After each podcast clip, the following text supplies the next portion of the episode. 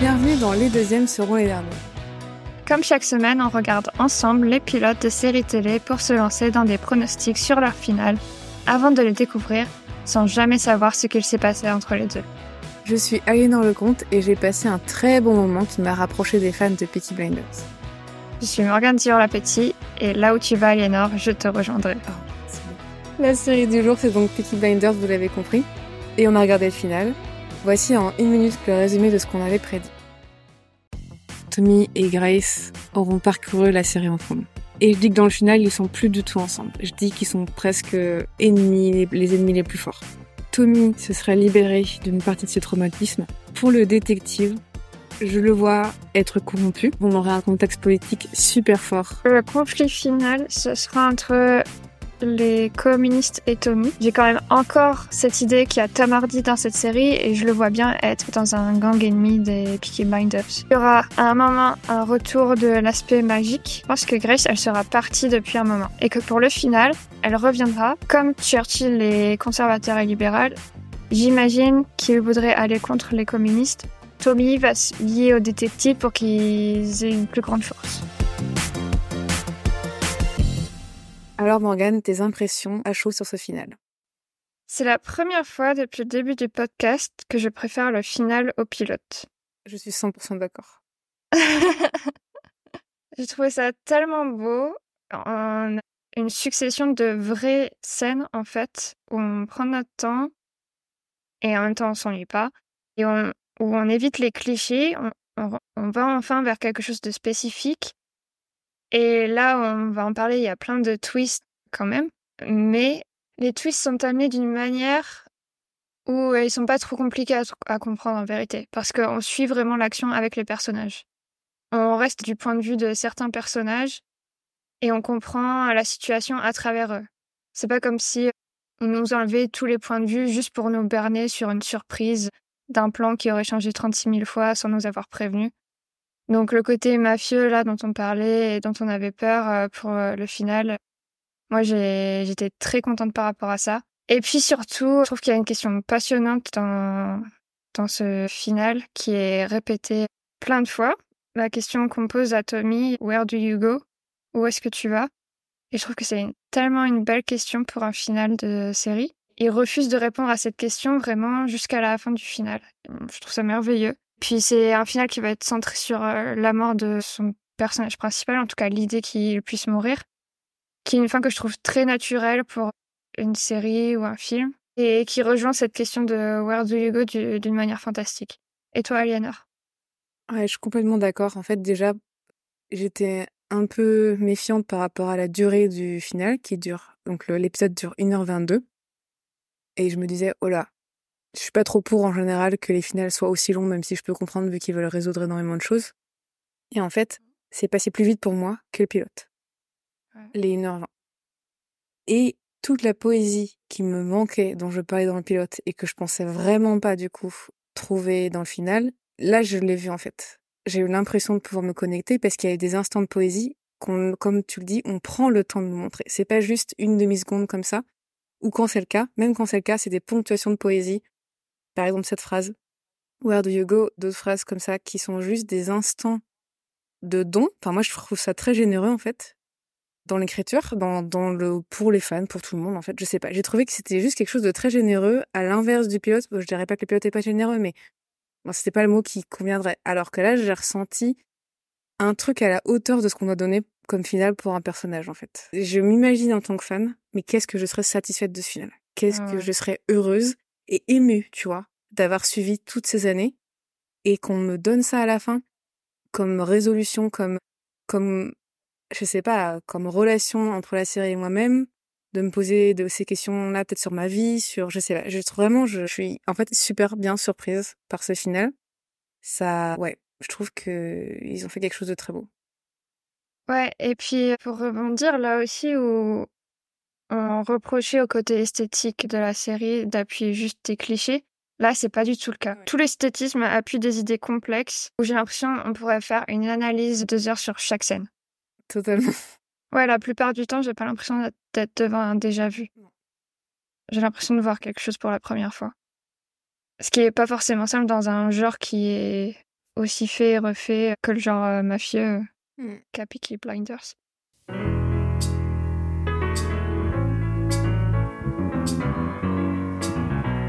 Mais donc, nous avions nos prédictions.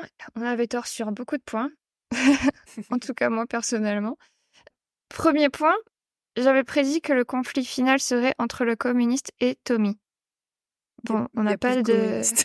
Voilà. ouais, on n'a pas de news du communiste. Je sais même pas si on entend le mot communisme dans cet épisode. Euh, je crois pas. On entend conservateur et Ouais, tout ça, mais on n'entend pas communiste, non. Ouais. Ouais, ça, ça, je trouve ça quand même très très surprenant. Mm. Parce que le communisme, c'était peut-être l'idée la plus complexe qui était montrée dans le pilote. Je me souviens qu'en regardant Oppenheimer, au départ, il y avait tellement, par exemple, d'idées à prendre au début du film que j'avais mis le communisme de côté, qu'après la deuxième moitié du film, j'avais compris mon erreur de mettre un peu ça de côté dans ma compréhension du film. Je vous parle en direct hein, quand je regardais le film, pas plus tard quand j'y pensais. Et c'était un peu ma leçon après avoir vu Oppenheimer. D'une certaine manière, si on parle de communisme, je pense que c'est important parce qu'on va pas en parler juste pour rien. Bon, bah là, en tout cas, on sait pas c'est quoi la fin de tout l'arc sur le communisme. En tout cas, on sait que Tommy, il a l'air un peu plus de gauche à la fin. Oui. Bah après, de- depuis le départ, il était quand même pas de droite non plus dans sa façon de vivre, dans ses choix. C'est pas. Bah, je sais pas, est-ce que- qu'est-ce qu'on avait d'idées entre gauche et droite de Tommy euh, dans le premier épisode? Mais aucune, mais ça faisait un peu de toute façon le loup solitaire, quoi. Enfin, qui est ok chef de gang, mais qui ne Ouais, veut je pas pense qu'il était à. ap- apolitique Ouais, quelque part. ouais. Mais là, il, il Oui, est très oui, politique. c'est vrai, il est très poétique. Mais on en reparlera sûrement plus tard. Mais dans ce conflit final, j'imaginais bien que l'enjeu serait la mort de l'un ou de l'autre personnage. Et là, en vérité, tout le monde veut tuer Tommy. C'est Tommy seul contre tous, excepté vraiment ses personnes les plus proches. Et, et du point de vue esthétique, il y a quelque chose avec les voitures dans cet épisode où je trouve qu'elles sont beaucoup filmées comme des cercueils. Mm. En tout cas, elles vont, on va filmer les personnages dans des voitures à des moments où on a l'impression qu'ils s'approchent de leur mort, où il y a cette tension par rapport à la mort, enfin, jusqu'au point où à un moment il y aura une bombe dans une voiture et on attendra que cette bombe explose. Mais non, mais par exemple, j'ai adoré, enfin, je crois que c'est dans la première scène où il y a cet effet vertigo où on zoome en même temps qu'on fait un travelling sur la voiture qui Ouais. part et ça donne, c'est une voiture noire et ça donne encore plus cet effet de cercueil qui s'en va au loin. De mon côté, j'avais prédit que le détective qu'on voit dans le pilote serait corrompu ou que ce monde-là, donc euh, policier, serait corrompu. Il n'en est rien. Enfin, dans le sens où on ne les voit pas du tout. C'est pareil, en fait. Tommy, de toute façon, en plus, n'est même Ouais. pas recherché par ces gens-là quand il s'agit de vouloir le tuer. Pas du tout. C'est des gens plus ou moins proches de lui qui veulent se venger. On parle de vengeance. On est plus proche de ça. Ouais. Qui va être un truc Ouais, c'est super important. Et c'est vrai que ça, on avait, on n'avait pas trop dit ce mot-là. Dans la même catégorie, j'avais pensé que Tommy se lierait avec le détective et qu'ils travailleraient ensemble contre les communistes, encore une fois, Mhm. dans un système où, oui, comme le détective et même Churchill se rendraient compte qu'ils ont les mêmes méthodes, en vérité, Tommy pourrait travailler avec eux. Ça n'est pas le cas. On ne voit même pas Churchill alors que c'est un personnage historique encore très important pour le moment qu'on voit dans, dans ce final. Je pensais que Tommy et Grace auraient parcouru la série ensemble, étaient ensemble en cachette pendant un moment et qu'ils ne seraient plus dans le final, mais que Grace serait présente parce qu'elle serait une grande ennemie de Tommy. Il n'en est rien, une fois de plus, parce qu'elle est juste pas là. À la place, Tommy euh, a une nouvelle maîtresse. Enfin, une maîtresse, parce qu'il n'en avait pas à l'époque. Il a une maîtresse, il a une femme et il a un enfant. Enfin, il s'est passé beaucoup de choses. On n'a pas du tout parlé de ça, en fait, d'ailleurs, dans le pilote. On n'a pas du tout prédit qu'il aurait une famille, quand même. À, à lui. Mais moi, je le voyais solitaire. hein. Bah ouais, moi aussi. Je pensais qu'il aurait des femmes dans sa vie et qu'il aurait des relations, mais jamais de façon officielle. Et donc, comme sa femme, là, en fait. Je penserais jamais qu'il aurait une forme d'engagement avec quelqu'un. Ouais, je pensais que pour lui, ça serait pas possible. Mm. Qu'il laisserait ça aux autres. C'est intéressant d'ailleurs de se demander du coup comment ça s'est intégré dans la série parce que je, le- je le vois quand même pas faire ça comme les autres. Je veux dire, je le vois pas faire un grand discours de je t'aime et je veux me marier avec toi comme n'importe qui le ferait. Mmh. Euh, Je vois plus faire ça par, euh, en tout cas, au niveau des yeux des autres, comme quelque chose de je le fais parce que conventionnellement, comme il faut, parce qu'on attend ça de moi, peut-être, tu vois. Ouais, parce que là, il est super détaché. Ouais. Même quand il va voir sa maîtresse, il est super détaché. Il est là, bah ouais, on fait l'amour si tu veux, mais pas de ce côté-là, de ce côté-ci. Parce qu'ici, c'est des conservateurs. J'ai beaucoup aimé cette phrase. Ouais. Et avec sa femme aussi, il est très renfermé, physiquement et mentalement. Il lui donne que très peu d'accès. Il est toujours en distance avec elle. Il la touche jamais. Il est toujours quelques mètres d'elle quand il lui parle. Donc ouais, c'est toujours très difficile d'imaginer Tommy romantique. Ouais. Mais c'est aussi parce que là, juste avec le pilote téléfinal, Tommy, il vit pas dans lui-même. Dans le sens où j'ai l'impression qu'il se regarde Mm. vivre juste, en fait. Juste qu'il, dans les situations avec les autres où les autres attendent quelque chose de lui, il se regarde juste vivre la scène. Et il attend que ça finisse dans un calme complet pour contrôler euh, ce qui se passe. Et c'est tout. Et de la même manière, je pensais que Grace... Que Grace... Euh, Il y, y avait une Grace dans mon école euh, élémentaire, dans mon école primaire, et tout le monde l'appelait Grace. Oh, la pauvre. Ouais. Oh, mais vraiment, les enfants sont cruels. Mais là, c'était aussi parce que les enfants n'osaient pas faire un accent anglais. Mais elle, elle était euh, anglaise et du coup, c'était un peu bizarre. Ah bah ça va, déjà c'est pas la... Oui, je, crois que c'était Grace. volontaire, mais bon, c'est... Oui, mais bon, forcément, ça rappelait toujours à tout le monde. Ah, grâce. Oh là là, en enfer, en enfer. Big up. Big up, Grace, on- nous on te reconnaît, on dirait bien ton nom. Ouais. Mais du coup, j'avais prédit que Grace serait partie pendant un moment, mais qu'elle reviendrait pour le final. Bon, elle n'est pas revenue. Elle est partie, par contre. Ouais, on lui, a, on lui a attaché une grande importance en fait à ce personnage, vu que dans le pilote, on nous Ah, l'introduit. moi, je pense qu'elle est encore euh, super importante, mais on en parlera plus tard. Mais dans mes prédictions de ce qui s'est passé entre les deux, elle est encore méga Mm. importante. entre tort et raison, parce que parfois, on se rend compte en regardant les finales qu'il y a des choses qui sont ni du côté de on avait tort, ni du côté de on avait raison. Il y a le contexte politique. Je me t'ai dit qu'il y aurait un contexte politique très fort pour le final et qu'il y aurait des alliances entre le gang Shelby et les partis politiques. C'est pas le cas du tout à ce niveau-là, en termes d'alliance. Par contre, le contexte politique, il est fort parce que il y a mention d'Hitler quand même dans l'épisode, donc de la pré-seconde guerre mondiale et de ce qui arrive en termes de conflits politiques et d'impact dans le monde. En fait, on nous a montré dans, dans le pilote après la première guerre mondiale. Et là, c'est juste avant la seconde, en fait. Et donc, on nous montre dans Ouais. tous les cas deux moments historiques différents qui vont changer le monde. Et là, c'est le cas aussi. En nous introduisant Hitler, qui, on le sait, dans la réalité, est aussi un personnage central de l'histoire. C'est vrai, dans le temps, du coup, j'avais raison sur le fait qu'il y avait un contexte politique fort. Ouais, donc je pense qu'on a passé beaucoup plus d'années que prévu. Moi, de manière assez traditionnelle, j'avais pensé qu'une saison, c'était une année. Du coup, on aurait passé six ans, on serait en 1925. Je pense vraiment pas que ça soit le cas. Non. Même, enfin, vu l'âge des enfants de Tommy, j'ai vraiment pas l'impression que ça soit le cas pour ça non plus. Mais par rapport aux alliances, euh, moi, j'y mets quand même encore le doute, puisqu'on le voit au Sénat. C'est, C'est il a l'air d'être devenu un peu un homme politique. À la fin, il dit à sa sœur que ça devrait être elle, euh, la femme Oui, politique, c'est vrai. et elle devrait reprendre le flambeau. C'est vrai. Donc peut-être que c'est le cas. C'est juste qu'on nous le montre pas de façon. Ouais, Très c'est clair, pas un euh, ouais. énorme sujet. Ouais, c'est pas très important pour dans le final euh, par rapport au reste. Ouais, on nous le montre plus au Sénat juste pour montrer sa maîtresse que pour nous parler euh, de ce que la politique va amener au conflit principal. Et j'avais prédit que l'ennemi de Tommy céderait d'autres gangs que Tommy aurait détruits pendant la série, dont celui de Tom Hardy, car j'imaginais Tom Hardy dans un gang. Là, franchement, j'ai j'ai aucune idée de si Tom Hardy était dans un gang ou pas. Je pense quand même.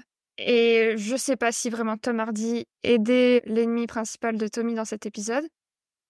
Mais il y a Tom Hardy. Il y a Tom Hardy. tu avais totalement raison là-dessus. Mais Tom Hardy mentionne à Tommy notre neveu. Hmm.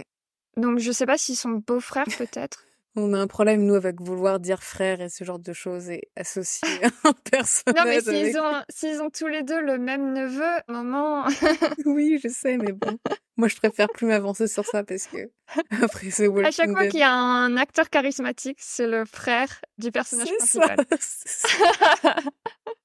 C'est ça. Mais donc, oui, Tom Hardy revient et il a l'air d'avoir été un personnage super important dans la série parce que Tommy lui dit ton, ton œuvre est complète, Mm. ton opéra même est, Mm. com- est, tu- est complet, non? Tous tous les sièges euh, ont été achetés. Non, ton opéra. Ouais, si, c'est ça. c'est- De toute façon, c'était écrit comme ça sur le. Ton opéra En est français? complet. Ouais, je te jure. Ah, d'accord. Du coup, il dit ton opéra est complet, passons au troisième acte. C'est très très méta. Mm. Euh, J'ai adoré. On sait pas si Thomas. Et il dit ton opéra en parlant à Tom Hardy. Du coup, euh, ça, ça nous dit que quand même, ce qui s'est passé, c'était aussi l'œuvre de Tom Hardy quelque part. Ouais, ce qui nous fait nous demander si Tom Hardy est un personnage réel. Parce que, Ouais, bah ce qui nous fait demander aussi, c'est qu'il est seul. oui, après qu'il y ait une énorme explosion, quand on a tenté d'assassiner euh, Tommy, et que la façon dont ils échangent, justement parce que c'est bien fait, fait qu'on a ce doute. Et qu'on se dit, enfin, en tant que, nous- en tout cas nous, parce qu'on n'a pas suivi Ouais, euh, nous, la série, donc vous, vous savez probablement, mais nous, on a ce doute de est-ce qu'il est réel ou pas, parce qu'ils ont une façon de parler de moments de leur vie ou de ce qui se passe. Je sais pas comment le dire en fait, mais on a compris ça nous. Bah, oui, en fait, Tom Hardy arrive dans une pièce vide où il y a seulement Tommy. Et Tommy le regarde à peine aussi. Ouais. Et c'est juste Tom Hardy, grandiloquent, avec un costume vraiment bizarre. Ouais, et puis une énorme barbe, et il a, il a un œil de verre, je crois, parce qu'il lui manque un œil ou euh, quelque chose comme ça. Enfin, on voit à peine son visage. Enfin, il fait très personnage mystique, mystérieux, dans la pénombre, euh, qui marche sur du verre et qui fait magicien un peu, en fait. Ouais, et fantôme. Ouais, et fantôme, ouais. Bon, par contre, on avait raison sur quelques points quand même. Heureusement. Ouais, à chaque fois, je me dis qu'on va être meilleur aux prédictions, au final, jamais. Mais attends, tu rigoles, moi je trouve qu'on en a beaucoup. Hein. Oui. Enfin, moi j'en ai beaucoup, perso. Donc, euh. Bon, j'avais j'avais prédit un symbole de pureté qui serait impossible euh, pour Tommy de retoucher à cause de son syndrome post-traumatique. Et il y a beaucoup ce thème dans le final du fait qu'il est condamné, que tous les personnages ont toujours été morts, disent même nous sommes encore en France. Et puis euh, il est, comme tu l'as un peu dit, en fait il est très très fuyant. Il agit un peu comme quelqu'un qui est bloqué dans le jeu, le, le jeu de la mafia. Ça m'a fait penser à The Wire, là, euh, sur écoute, où ils disent tout le temps It's the game, c'est le jeu. C'est Mhm. comme ça que c'est. Du coup, t'es prêt à mourir parce que c'est le jeu. Et là, j'ai l'impression que Tommy, il en a plus rien à faire, qu'il suit juste les règles du jeu. Qu'au départ, on commence vraiment l'épisode, comme tu le dis, il est pas du tout, il a pas l'air libéré, parce qu'il est toujours pareil dans sa façon de ne pas laisser les autres avoir accès à lui.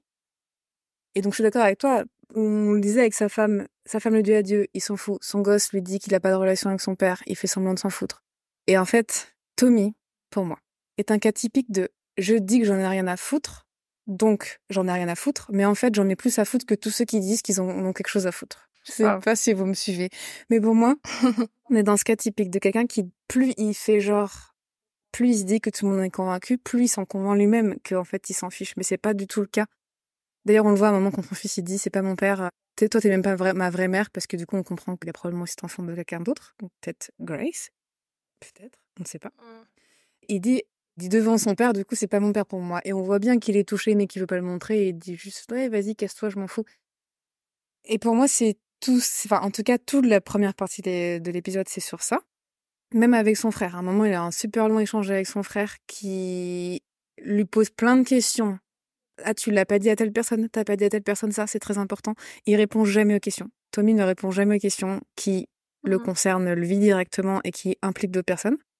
Il répond juste en fait, enfin il donne juste des informations logistiques et voilà dont tout le monde se fout d'ailleurs parce que les gens veulent juste en général lui dire mais non mais j'ai Ouais. besoin de savoir ça de toi et il veut pas. Mm. Mais on commence à entrepercevoir quand même une forme de vulnérabilité quand après avoir dit à son frère quand même tu peux pas chialer. Alors j'étais là ouais ok on est au max du truc.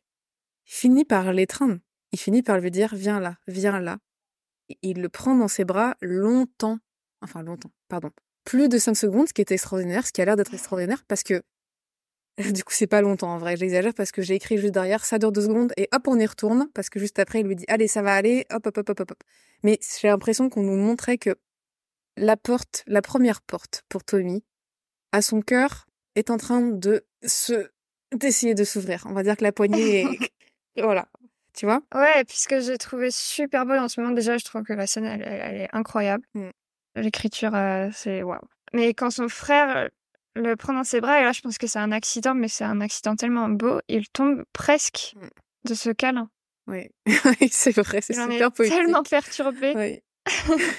Mais là où on retourne quand même dans cette tristesse et dans cette impossibilité de voir la pureté, et en même temps, tout en essayant d'avoir de l'introspection sur ça, je trouve c'est avec même la chanson du générique de fin qui dit quelque chose comme cheval complètement épuisé dans le soleil, comment je suis supposée pouvoir euh, le faire avancer? Ouais, mais Et ça répète ça. euh, moi je trouve quand même qu'il y a une évolution. Peut-être que pour toi tu trouves, enfin moi je pense pas non plus, je suis d'accord avec le fait qu'il retourne pas vers la pureté, mais je trouve qu'il s'est guéri de certaines choses au fur et à mesure, en tout cas de l'épisode. Vers la fin, il y a plusieurs choses qui nous montrent ça. À un moment, il y a quand même un moment où Tommy essaye vraiment de parler en fait et de dire, de réfléchir sur sa vie, ce qui s'est passé et c'est avec Tom Hardy et c'est d'ailleurs drôle et en même temps triste et en même temps ça en dit tellement long parce que Tom Hardy lui répond mais en fait si tu veux parler de tes émotions profondes, fais-le avec quelqu'un qui en a quelque chose à foutre. C'est encore plus pour ça que je me demande si Tom Hardy, le personnage de Tom Hardy est réel. Je me demande si c'est pas juste l'alter ego là en fait de Tommy, si c'est pas juste lui-même, parce que il est pas capable de se parler avec lui-même et qu'il veut pas et qu'il se dit que tout le monde s'en fout.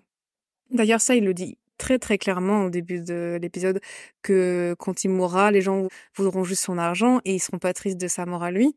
Et ça, ça nous en dit long quand même sur comment ça a exprimé ça en fait. En fait, il, il se sent pas aimé. Mm. Je trouve ça fort parce que ça on le ressentait pas, on n'allait pas jusqu'à cette profondeur où il, il, il hurle ça quand même à son frère. Je suis d'accord sur le fait que je trouve qu'il y a aussi une évolution émotionnelle et qui est d'autant plus exprimée à la fin quand il pense aller se venger du docteur qui aurait pu le faire mourir. Il décide de finalement ne pas le faire. Et il regarde sa montre et c'est écrit qu'il est 11 heures. Oui. L'armistice. Quoi? Oui, je te jure, il dit ça, il dit l'armistice. Ah Ah oui, pas en anglais. Mais... Oui. non mais genre. En anglais, il dit peace at last. La, la paix enfin. Oui, mais juste avant, je crois qu'il dit, mais oui. Ah d'accord, ok. Mm. l'armistice. non, mais ça sonne et il fait Ah, c'est l'heure de l'armistice, enfin, ou c'est le jour de l'armistice, j'en sais rien. Et en fait, et après, Peace Atlas. Je crois que c'est ça, dans l'ordre. Ah d'accord. Mais ce qui est cool aussi, c'est qu'en anglais, il dit la onzième heure. La onzième heure, c'est la dernière heure avant qu'il soit trop tard. Mm. Parce que c'est la dernière heure des aiguilles d'une montre. Et donc, ils nous disent là, Tommy arrive vraiment à changer à la dernière heure avant qu'il soit trop tard. C'est marrant parce que c'est, à la fin du final, donc c'est vraiment avant qu'il soit trop tard, avant que ça soit à la fin. Mais tout de même, je trouve que même si émotionnellement il s'est ouvert, c'est quand même un cheval fatigué qui pourra plus avancer, qui, qui peut plus faire tout ce qu'il a fait. Non. Et les actions, il les passe à sa famille. Ouais, mais pour une bonne, c'est une bonne chose du coup, je trouve. Ah oui, c'est une bonne chose. Mm.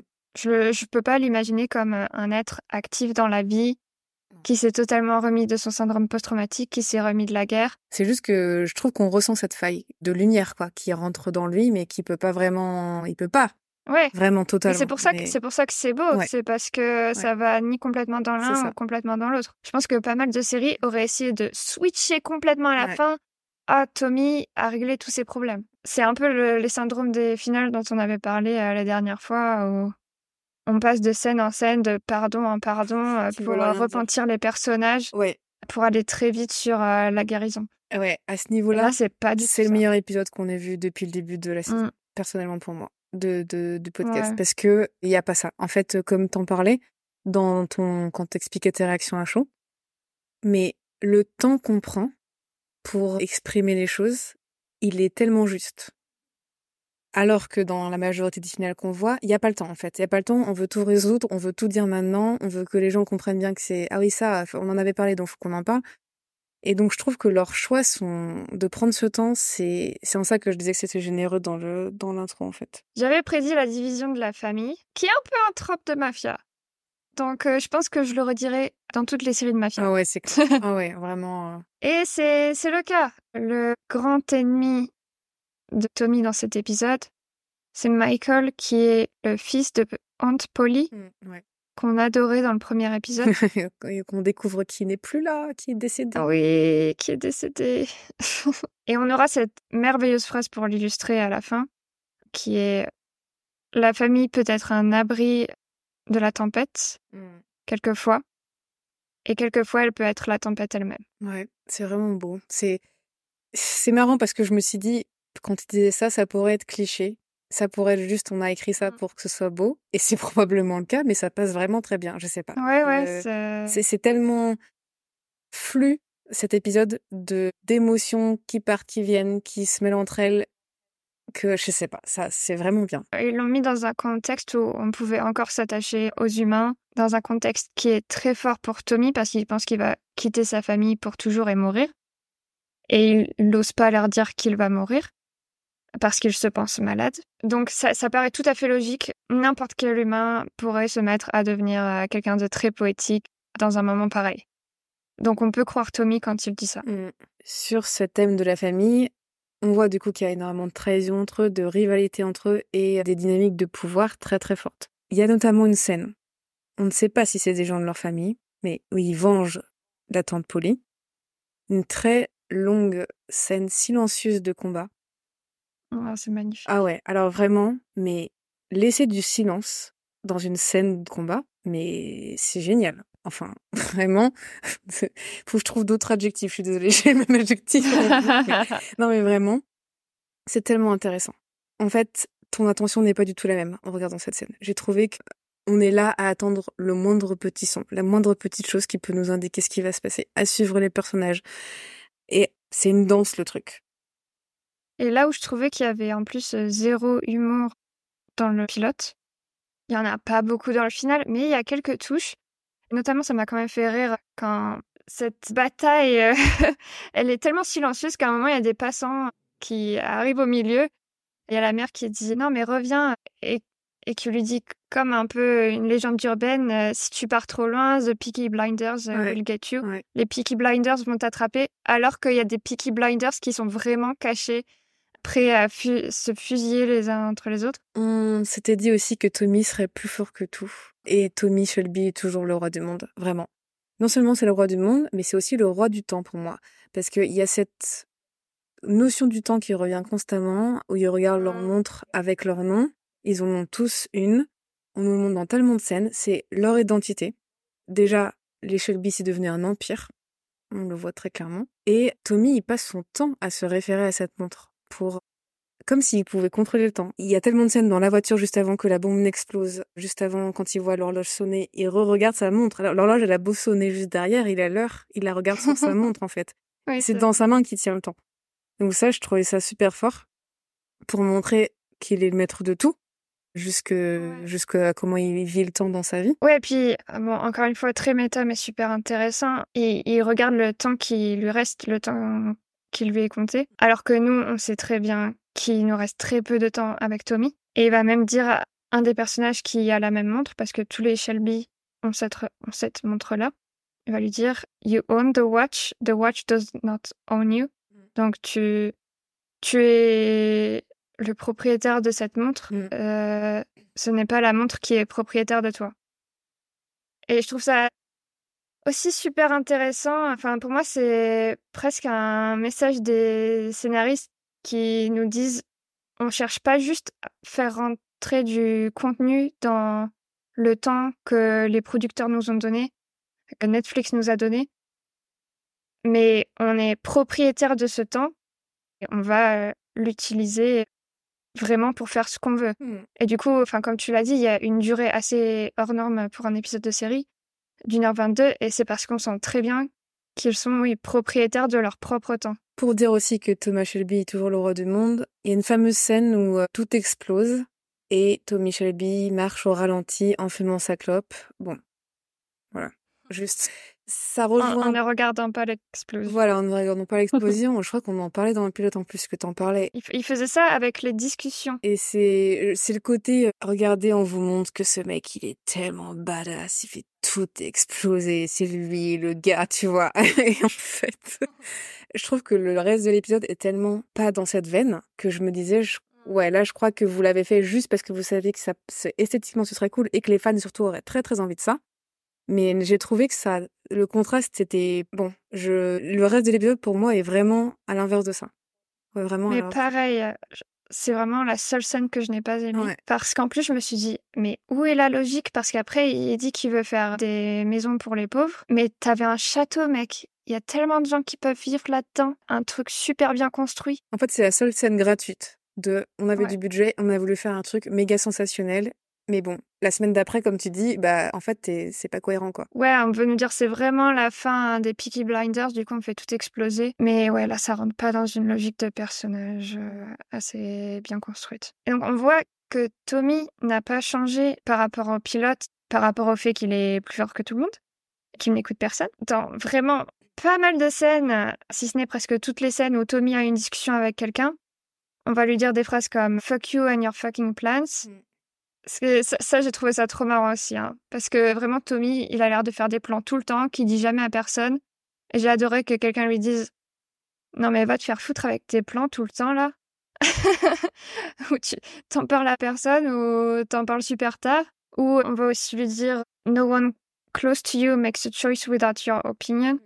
Il y a personne qui est proche de toi qui fait des choix sans ton opinion.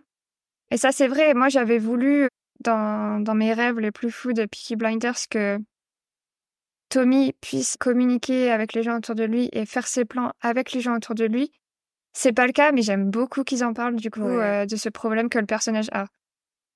Ouais, et puis c'est pas mal, en fait, qu'il l'ait pas fait évoluer là-dessus, parce que c'est bien aussi de montrer quelque chose de très fort chez un personnage, qu'il est incapable de changer, mais comme tu dis, les autres s'en rendent compte et lui font se confronter à ça. C'est, ouais. Aussi, enfin, là, là c'est l'apothéose d'être fort, c'est que le seul qui peut tuer Tommy, c'est Tommy. Oui, il le dit lui-même. Ouais. Alors là, il se sent plus le gars. Vraiment, on le sent.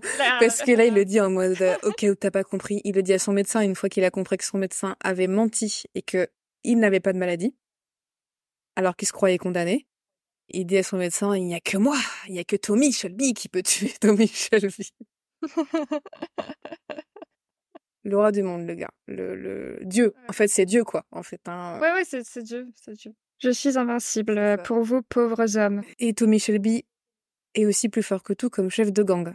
Je m'étais dit qu'il ferait évoluer son business vers quelque chose de plus violent, avec, je sais pas, des trafics d'armes, tout ça, comme bah, on commençait à nous parler de ça dans le pilote. Et dans le final, on découvre qu'ils ont développé tout un réseau d'armes. On, on, parle plus de petits paris. Mm. On parle de se passer des millions de dollars, de pounds. On n'est plus non plus juste dans la ville de Birmingham. On passe de pays en pays, de l'Angleterre aux États-Unis à l'Islande. C'est devenu un business international. Mm. Oui, ils sont partout. Leur, euh, le nom des Shelby est partout et domine. Euh, Il y a néanmoins ce petit moment au milieu du, du final où on sent que son pouvoir diminue. Mais bon, après, c'est pour nous montrer qu'il revient en force hein, à la fin. Mais tout de même, et ça va encore une fois passer par des phrases super méta, comme le moment où ses associés vont dans sa maison pour vider les bouteilles de vin avant d'en finir avec cette maison. Toutes les lumières sont éteintes et ils se demandent ce qui se passe. Et on dit There is no power in the house of Tommy. Mmh. Euh, il n'y a plus de pouvoir dans la maison de Tommy, mais enfin, pouvoir. Euh, comment tu dis ça Oui, non, il n'y a, plus y a plus de batterie, enfin, il n'y a plus de d'électricité, quoi. Ouais, en anglais, le mot pouvoir est du coup mmh. électricité dans le contexte de cette phrase-là, c'est le même mot. Et du coup, on nous dit à la fois il n'y a plus d'électricité dans la maison de Tommy, mais aussi il n'y a plus de pouvoir dans la maison de Tommy. Dans l'épisode sur le pilote, j'avais dit que je craignais que ça soit un épisode avec plein de twists et retwists et qu'on comprenne rien de tous les plans qu'ils font. Au final, comme je l'ai dit, on comprend très bien tout ce qui se passe. Ils gèrent tous ces twists de, de manière super intéressante. Et c'était prévisible qu'on ait de nombreux twists, non seulement par le fait qu'on est dans un final et que souvent dans les finales il y a des twists, mais même dans le pilote, Tommy euh, s'amusait des twists avec la mort de Danny, où au final, il n'était pas mort. D'ailleurs, Danny, on l'a pas vu dans cet épisode. on l'avait pas prédit qu'il serait là. Donc, il va y avoir beaucoup de retournements de situation. En fait, tous les, les arcs narratifs de cet épisode vont avoir leur propre retournement de situation. En premier, on pourrait parler de celui donc du groupe de personnes, des Peaky Blinders qui se rendent dans la maison de Tommy. Et on apprend à ce moment-là que Tommy pense qu'il y a un traître parmi eux et qu'il faut le tuer. Mm. Et on pousse l'un des Peaky Blinders à le tuer. Ce- Cette personne refuse. Finalement, la personne qui est menacée dit Non, mais vas-y, prends le flingue, prends-le. Il le prend. Là, retournement de situation, il lui crie dessus en lui disant Bon, bah maintenant tu le pointes sur les autres, pas sur moi, et tu tues les autres. et là, ce gars essaye de tirer sur les autres, mais retournement de situation, les deux premières chambres à feu sont vides. Et c'était voulu. Et c'était voulu. Puisque, retournement de situation, un autre, le Peaky Blinder qui était visé, reprend le flingue et lui dit Eh oui, non, le flingue n'est pas vide comme tu peux le penser maintenant. C'est juste que les deux premières chambres à feu sont vides parce qu'on m'a toujours dit contre euh, une personne comme toi, il faut vider les deux premières chambres à feu. Et là, il peut, il peut euh, du coup tuer la personne qu'il pensait traître et la deuxième personne qu'ils ont découvert traître durant cette scène. J'ai bien expliqué, non, je sais pas. tous ces retournements de situation pour cet, cet arc narratif-là. Il y a un autre arc narratif avec pas mal de, de retournements de situation pour Arthur. Donc on voit être euh, dans le, le bar de la famille Shelby en train d'attendre. Et il y a et on ne sait pas qui c'est en fait, on n'arrive pas à savoir qui c'est. Il y a toute une famille de gangsters, on ne sait pas si c'est des de la famille éloignée qui vient se venger. Bref, c'est des gens qui viennent se venger, qui veulent tuer Arthur, qui s'introduisent dans le bar. Et au moment où ils passent la porte où il y avait Arthur, où nous, le spectateur, on a vu Arthur, retournement de situation, c'est pas Arthur, qui est derrière, en train de pointer un flingue euh, finalement sur ces gens-là. Ouais. Mais le plus, les plus gros retournements de situation, ça va être dans l'arc euh, de Tommy. Dans sa mort, ouf. dans la mise en scène de sa mort. Ouais. Bah, tout le sujet de l'épisode, c'est sa mort qui devrait arriver. Et qui est retardée, mais qui arrive, mais qui est lente, et qu'on attend Qui- ouais, avec qui lui. est tout le temps retardé. Ouais. Après, comme je crois que c'est Tom Hardy qui le dit très bien, on va tous mourir. Donc, sa mort qui est retardée, bah, c'est un peu, je sais pas. Il y a un truc où on peut s'identifier. Mais dès le début de l'épisode, euh, Tommy pense qu'il va mourir.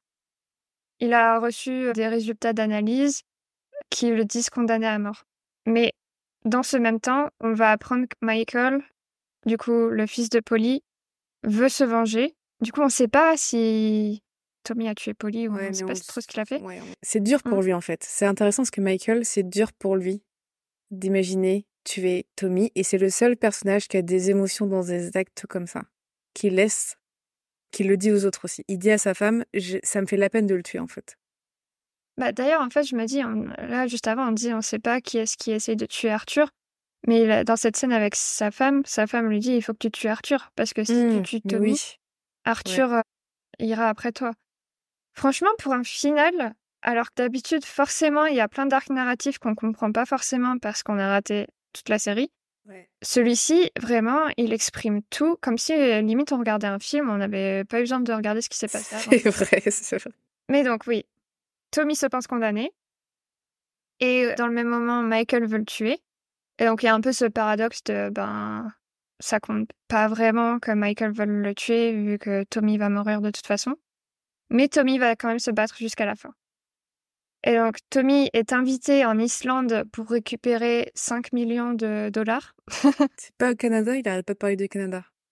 Bah c'est écrit Islande. euh, Ok, moi, j'ai en compris, c'était énorme, donc je pense que c'est en Islande. Mais oui, il dit tout le temps qu'il va aller au Canada. Et puis, bon, c'est un, un environnement avec plein de neige, mais oui, je suis à peu près sûre que c'est en Islande. Il arrive en Islande où il y a Michael.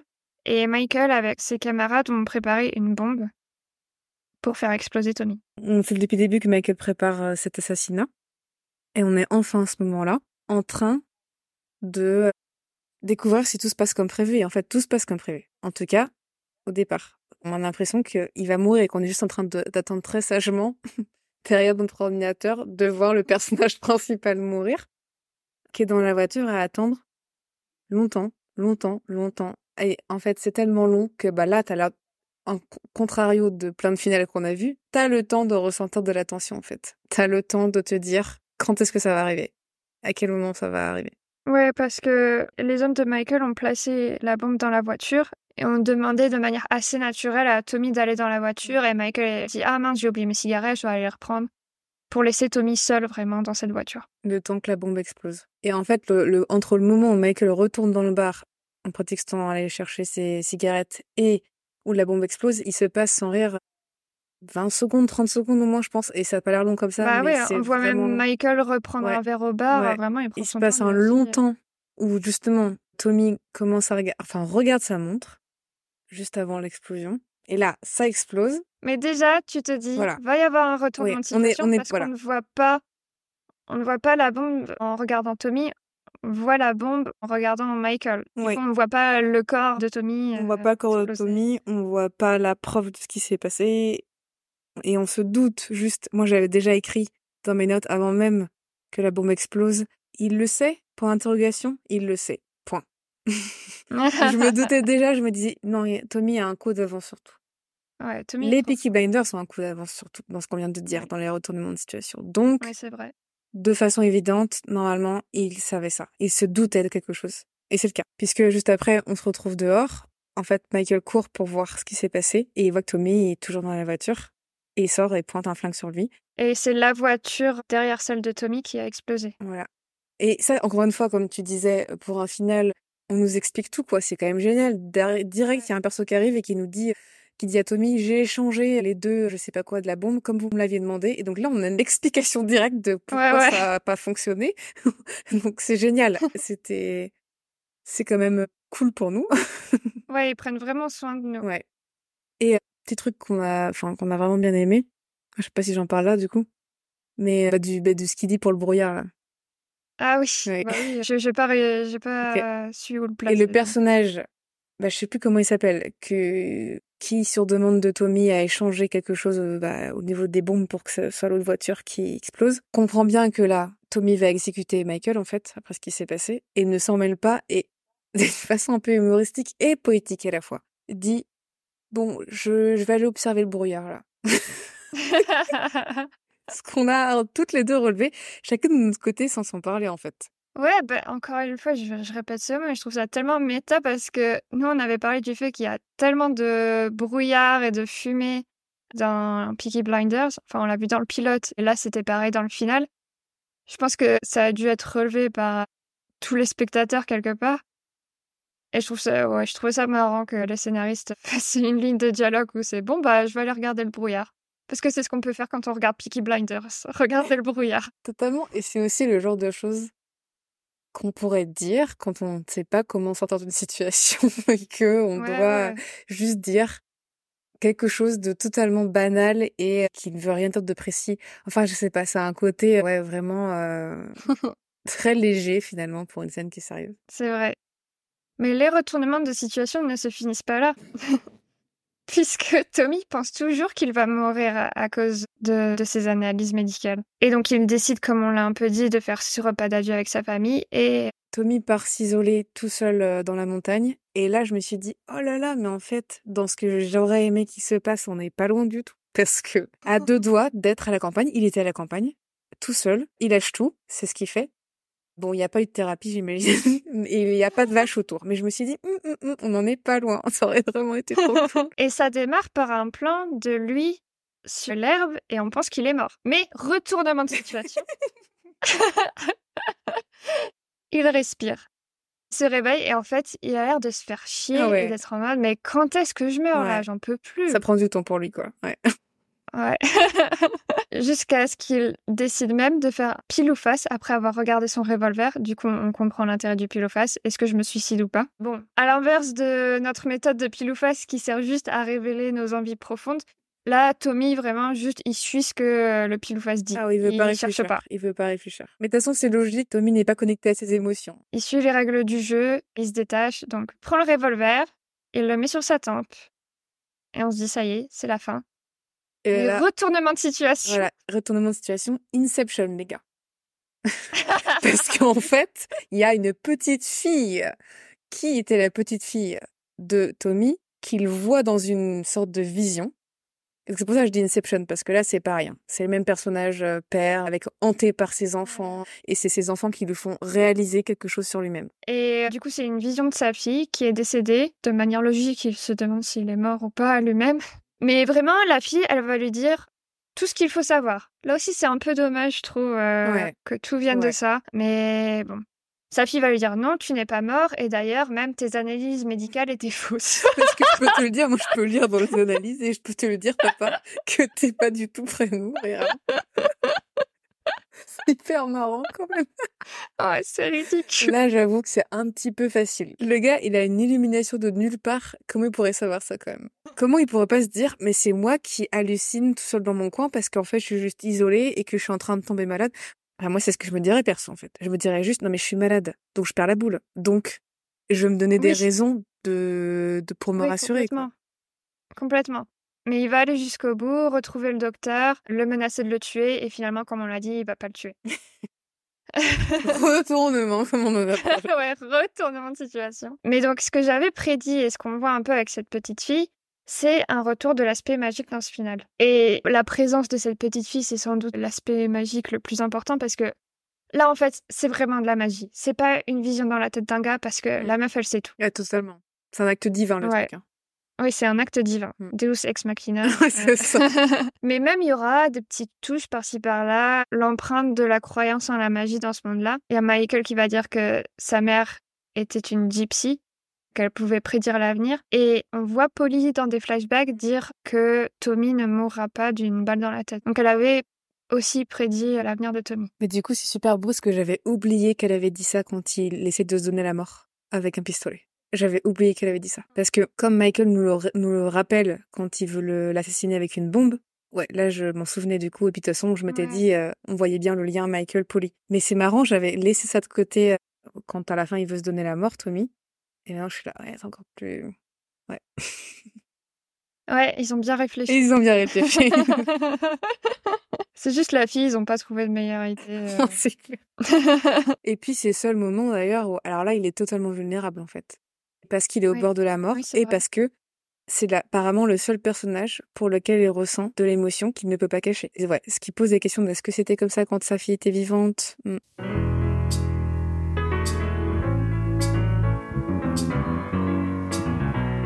Bah, d'ailleurs, qu'est-ce que tu imagines qu'il s'est passé entre le pilote et le final? Waouh! Je pense que, premièrement, Tommy a eu une relation avec Grace. Ne l'oublions pas, parce que là, c'est sûr que pendant au moins, je dis, une à trois saisons, il y a eu elle est là, elle est pas là, elle est là, elle est pas là, gna gna. Il a eu plein de maîtresses. Il a rencontré sa femme. Il s'est marié avec parce que tout le monde a décidé de se marier et qu'ils se sentaient tellement tous puissants qu'ils se sont dit non mais on serait encore plus puissants si on avait chacun nos propres familles. Il a eu des enfants et apparemment il s'est connecté à sa fille et pas son fils parce que les fils méritent jamais apparemment qu'on se connecte à eux. Mais les filles, ouais, vous voyez ces êtres fragiles, ces petites filles avec des petits nœuds. Mais bon.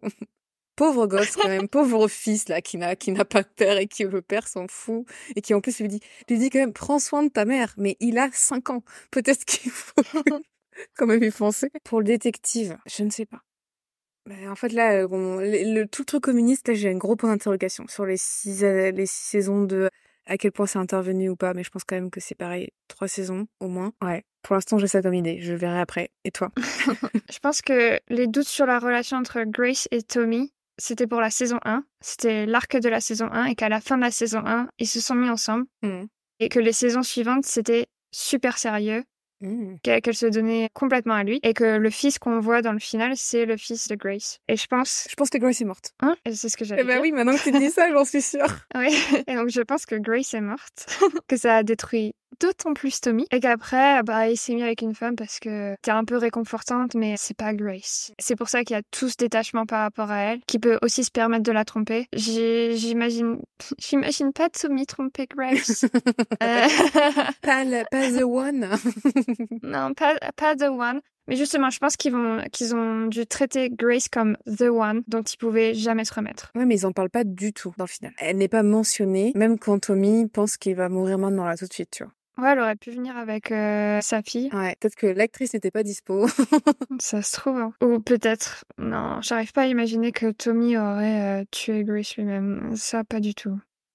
Non, si on y tuait pas son ami Danny, je le vois pas tuer Grace. Non, non, je pense que Grace, peut-être, elle est morte par un acte politique qui semble plus faire partie de la règle du jeu pour Tommy, alors que la mort d'un enfant par une maladie, pour lui, c'est inconcevable que ça soit la, la règle du jeu. Et que c'est pour ça que ça le touche plus et que c'est sa fille qui revient à la fin. Après, ma réponse basique à tous les autres personnages qu'on n'a pas vus, c'est ils sont morts.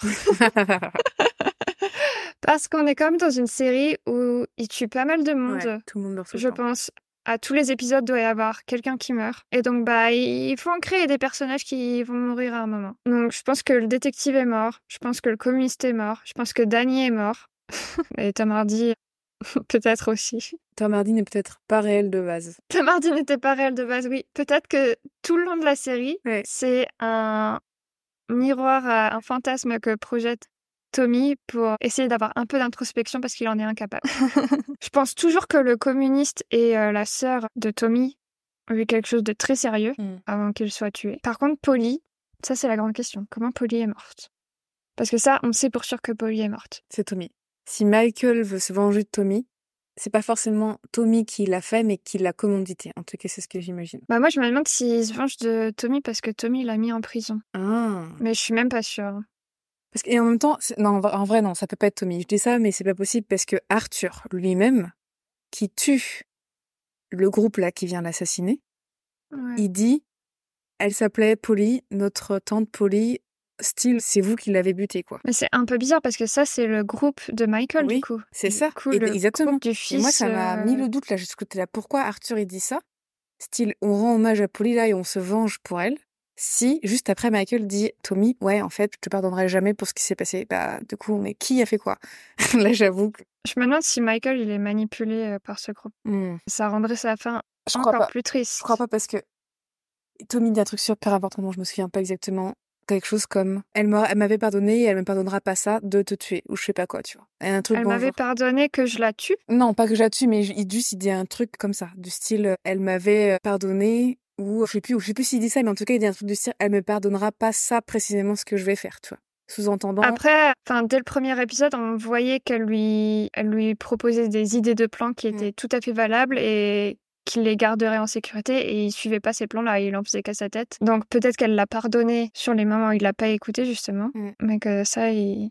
elle le pardonnerait pas. C'était donc le final de Peaky Blinders. On se retrouve jeudi prochain pour Dawson. Une série où les mecs chialent peut-être pour des fleurs, Ça non devrait te plaire du coup, Morgane, non Oui, je pense. Vous pouvez retrouver la série sur YouTube, Est-ce que c'est sur Dailymotion aussi, euh, tant qu'on y est probablement. En attendant, n'hésitez pas à nous dire ce que vous avez pensé de cet épisode. Et si ça vous a plu, nous mettre 5 étoiles en commentant quelle série vous aimeriez voir dans Les deuxièmes seront les derniers. Vous pouvez nous retrouver sur Instagram, Morgane, At Morgan, DZIURLA petit et Aliénor. at la-du-bas, chambre-du-bas, d'écoute. On se quitte avec la phrase du jour, merveilleux conseil de Tom Hardy.